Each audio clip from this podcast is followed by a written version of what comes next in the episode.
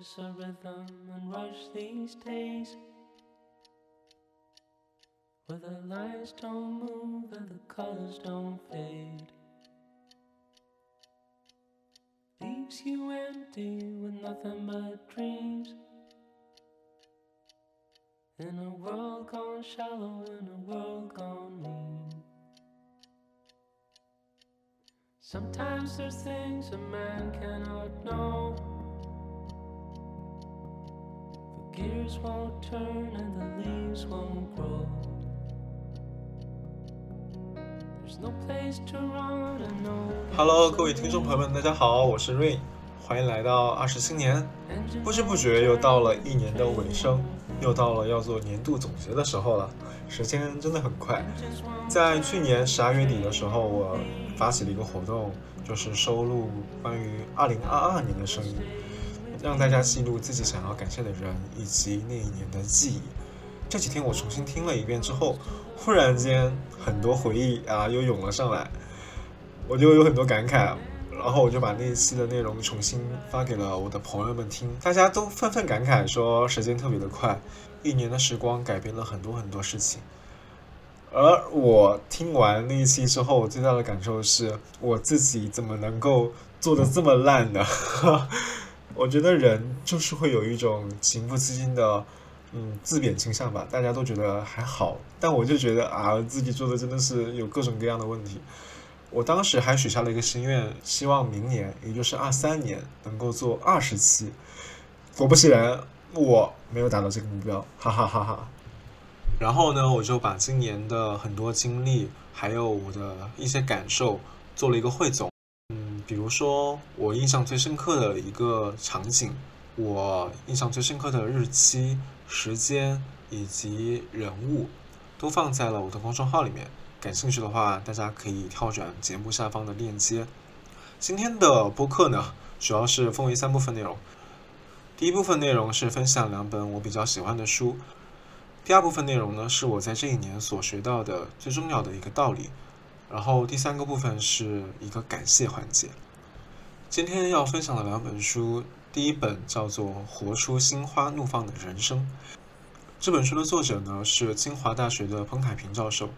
这本书它讲述的是一些心理学的知识，解释生活中的一些现象。它的语言非常的朴素，所以也非常好懂。主要内容是想要告诉大家关于获取幸福的方式，同时他用很多的例子证明了幸福这个事情啊和财富地位没有关系。这个词它的核心关键是在生命中体验到的快乐。同时还提到了一个非常重要的概念，叫做浮流。当然，如果有关注心理学的话，会知道另外一个说法叫做心流。呃，作者彭凯平觉得“浮流”这个词更加准确一点。浮流它强调的是一种保持专注、关注当下的能力，它强调身心合一。在浮流的这种状态下，那些我们日常中熟悉的事物也会给我们带来一些新的发现，比如说。工作虽然它的重复性特别特别的高，但是当你不断的投入，不去思考太遥远的事情之后，我们会有新的发现。当然，可能也会有人误解说这是一个非常消耗能量的过程。我们在专注工作的过程当中，一定是非常费心的。但其实这个是有一点点反常识的。作者彭凯平就认为，当我们这样做了之后，是能够创造能量的，而不是损耗能量的。因为我们全心投入，我们的很多感受就会变得非常非常充盈。大家感兴趣的话，可以去自行阅读。然后第二本想要介绍的书叫做《自我决定的孤独》，这是一本德国作家所写的现代学书籍。呃，它可能有一点点晦涩。这本书它讲我们现在的人其实活得很矛盾，在一个无接触的社会里面生活着。比如我们每天跟自己的手机打交道，而不太愿意跟具体的人去接触。我非常喜欢这句话，叫做“我们既不喜欢孤单，又不希望自己受到伤害”。这是一件在我眼里非常矛盾的事情，但是恰巧就在我们现在的社会当中。哎，很奇妙的地方在于，人类呀，其实从古至今都是对身体接触这个事情是有渴望的，它是一种原始的性欲。当然它是广义的性欲了。然而在后现代的社会当中，人们异常的敏感，我们都会倾向于把自己保护起来。这种矛盾感是非常吸引我的，所以我看完最大的感受是，当和自己的朋友们接触的时候，当自己呃感受到别人的善意的时候，我们不要去吝啬自己的一些行动。当我们思考过多之后，我们的行为就会减少。所以大多数时候，我们多去用肢体表达自己的情感，是一件非常好的事情。比如说，给自己的朋友。或者是家人一个拥抱，都能够让对方感到舒适和亲密，而自己在这个给予的过程当中呢，也能够感到一种嗯幸福感，一种满足感。OK，以上就是我想要分享给大家的两本书籍。下面呢，我想给大家讲一下自己在这一年里遇到的一些事情和感悟，以及我懂得的道理。我进行了一个总结，是很简单的一句话，就是。不去放弃生活中的任何一种尝试。我觉得生命中的尝试是非常重要的，每一次尝试都可能带来不一样的际遇。今年我经历了失业、生病、亲人离世、居无定所，甚至还有表白被拒。特别是在今年的四月份的时候，我的整个人都好像处在一片黑暗里面，抬头看不见阳光。我甚至发过一条朋友圈，叫做“希望我能够熬过这个夏天”，就是非常沮丧的一个状态。但回头看的同时，又觉得特别神奇。那个时候，我做了一些非常微小的决定，但最终给我带来了非常大的影响。我清晰的记得，在五月二十二号那一天，我路过上海的老洋行，看到了一家书店，是读者。当时天色已经有一点晚了，我本来想早一点回家的，可我犹豫再三，还是选择走了进去。我并不想买书，就觉得嗯，待两分钟走了就差不多了。但看到了我两年前读过的一本书，叫做《活出生命的意义》，我就随手翻了一翻。忽然间，我瞥见了旁边有一本差不多书名的书，也就是之前提到的那本《活出心花怒放的人生》。他开头写的内容就非常的有吸引力，他讲为什么中国人普遍很焦虑，以及我们在疫情之后要如何自处，我一下子就被他吸引进去了，我就翻了大概有二十分钟吧，我才决定离开。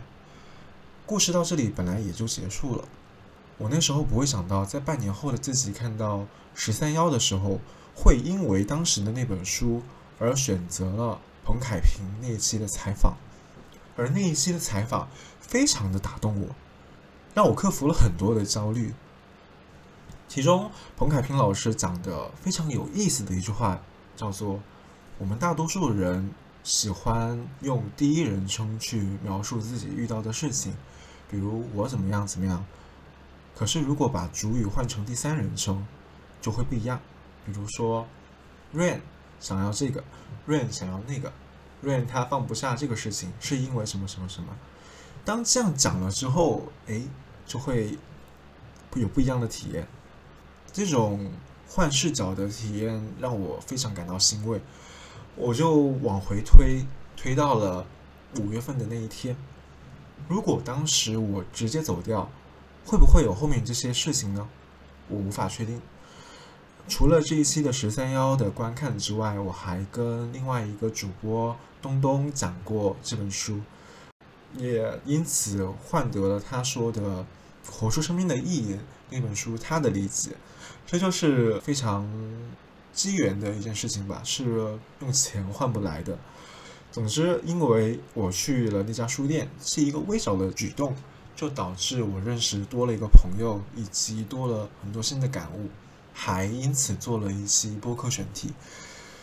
总而言之，核心观点是做一些计划之外的事情，会对我们的生活有很大的帮助。如果大家感兴趣的话，可以去听我的第二十二期。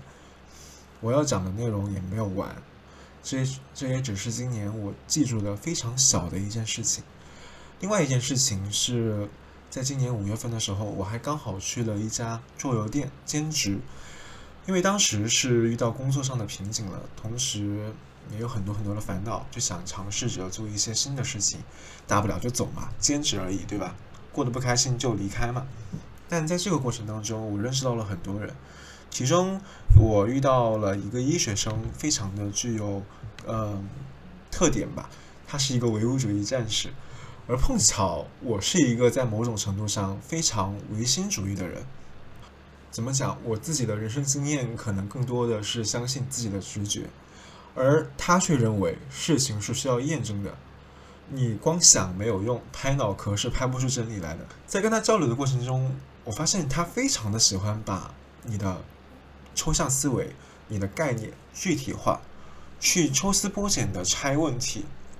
这种聊天方式当然对很多人来说是难以接受的，会很痛苦。我一开始也是，但是在思索的过程当中，发现其实这是一件非常有效的方式，对于问题本身是有帮助的。他跟我讲，他说我有一个很大的特点，就是很喜欢堵在自己的思维角落里面，先得到一个答案，然后不断的用思维去强化它，这是不对的。乍一听很不舒服，但这个这个问题我早就意识到了，我有改掉啊。怎么你讲我好像没有跳脱出去呢？好像我一直在骗自己一样的。可是当我不断的被他灌输这种思维之后，我觉得的确是有道理的。包括我自己在内，我们每个人都或多或少有自己的一定思维模式。这种思维模式不容易改变，也不太容易自查，有时候就刚好需要这样的一把手术刀。除此之外，当时我自己处在一个非常危险的状态。我刚刚有提到过，我的生命好像就是没有什么意义感了，我也对现实没有什么明确的知觉。而在桌游店的那段时间。我重新变为了一个学习者。当我看到自己的学习能力相较于其他人而言要相对好一些的时候，我我产生了正反馈，然后我的情绪问题就被我暂时的搁置了起来。刚到上海的时候，我是非常自卑的。在二一年的十一月到二零二二年的六月份之间，我都觉得自己非常的渺小。然而在桌游店的那几个月，我发现。其实人和人都差不多，没有谁是可以被一直羡慕的。嗯，怎么讲？因为桌游店是实体服务业，所以我遇到过很多很多类型的人。他们可能是名校高材生、精英主义的海归、企业里的成功人士，到平平无奇的普通人，所有各式各样的客人都会有。没有素质的邋遢人我也见过。其实人真的差不多。在至少，至少在那个地方是没有什么区分的，大家都是花钱来买快乐的，对吧？表现出来的样子也都几乎一致，会有不解的地方，会有迷惑的地方，会有让我们想吐槽的地方。当想通了这一点，哎，我很快的坦然接受自己也是普通人这件事，不像刚来的时候觉得好像这座城市里的人都特别牛一样。也因此很少羡慕在这个城市长大出生的人，有一部分原因也是在这里遇到了很多本地朋友，他们讲了自己的成长经历，也给了我很多不一样的认识吧。嗯，在这座城市活下去并没有那么想象中的轻松，同时他们也很善意，想来就非常的开心。虽然说在这个地方兼职，并不能够给我的生活。解决什么问题？我的生活并没有因此得到太多好转，但实实在在认识到的朋友，依然会让我感受到收益良多，让我很感谢自己的这一份尝试。除去这两个例子之外，其实还有很多例子。我最后想要拿出来讲的是一部电影，叫做《白日梦想家》。这部电影让我非常感动。这部电影的主人公不断挑战生活的可能，在一次次试验中改变自己。平常生活中看上去不理性的选择，往往成就了我们找到生活的热情。最害怕的事情就是我们先给自己定一个尝试的结果，然后不断重复它。大家仔细想一想，在我们很小的时候，其实是没有什么畏惧的事情的，但我们很快乐。我们越长大就越谨慎。越谨慎，我们就越容易困在自己的生活当中，就很容易变得疲倦。我认为不放弃任何一种尝试是非常重要的。任何只要有可能值得我们去做的事情，都可以大胆的去做，去放心。比如说去登上一架直升机，即使这架直升机的飞行员喝了酒，也不要害怕，勇敢往前冲就好了。这些我们害怕的事情，这些我们觉得可能有风险的事情，都是值得我们去做的。因为大多数时候，结果没有我们想象中的那么糟。一些独特的体验，也是只有通过勇气才能够换来的。这些体验也都是在我们的人生某个阶段仅有。比如说，你不可能在五十岁以后、六十岁以后去做跟你二十岁一样的事情，所以没什么好担心的。嗯，所以我说，不要去放弃生活中任何一种尝试。OK，我可能讲的比较快，也比较嗯兴奋，一下子就到了最后的感谢环节了。到了一年的结尾，总要去感谢自己遇到的朋友和一直支持自己的人。今年我经历了很多非常痛苦，拥有很多不好的回忆，也因为这些朋友和支持者收获了很多喜悦。除了感谢我之前遇到的上级和我生活中的伙伴之外，我很感谢通过阿晴认识的所有人。这一年，我的订阅数量从六十变为了将近七百，虽然也不算太多，也非常的知足和满意了。感谢大家的支持，这里点名表扬我们的言语同志，哈，我不知道你有没有在听啊？嗯，从二二年的十一月认识到现在，我们都有联系，时不时会交流自己的想法。我有很多。呃，烦恼也都会跟他讲，他也会很积极的回应我。他是一名记者，也祝福他能够在记者这个行业越做越好。呃，在新闻领域做出自己的一份天地吧，能够收获幸福。如果能够转行的话，也支持你。然后第二个想要感谢的人是万位电台的主播皮皮。今年我唯一邀请的一位嘉宾，特别会夸人，跟他聊天我也很愉快，所以我也给他打一个广告，鼓励大家搜索弯位电台。对他叫皮皮，是一个非常自由阳光的射手座女孩。嗯，最后要感谢的是我在低谷时期一直陪伴在我身边的、不断给我打气的朋友，嗯，包括 Kevin，还有。桃子等等等等，就不一一列举了。其他所有订阅了阿星的朋友们，主播非常感谢你们的喜欢，尤其是看到有人特意加我微信表达谢意的时候，让我感到无比的幸福。嗯，谢谢今年有你们。也回应一个问题吧，就是主播目前没有听友群，如果以后粉丝数量有一定了，再考虑建一个。去年年底不是说要许愿嘛？今年也肯定还会许愿的。我的愿望是能够再邀请一些朋友来做客，帮助大家拓宽一些认识，聊一些自己舒适区范围外的内容，同时努力克服不善沟通的这个特点，这个缺点哈。希望未来对大家有更多帮助，更好的面对生活里的不确定性。谢谢大家，我们明年再见。最后和去年一样，用《武林外传》的片尾曲来收尾吧。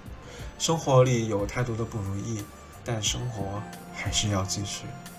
再见，再见，二零二三。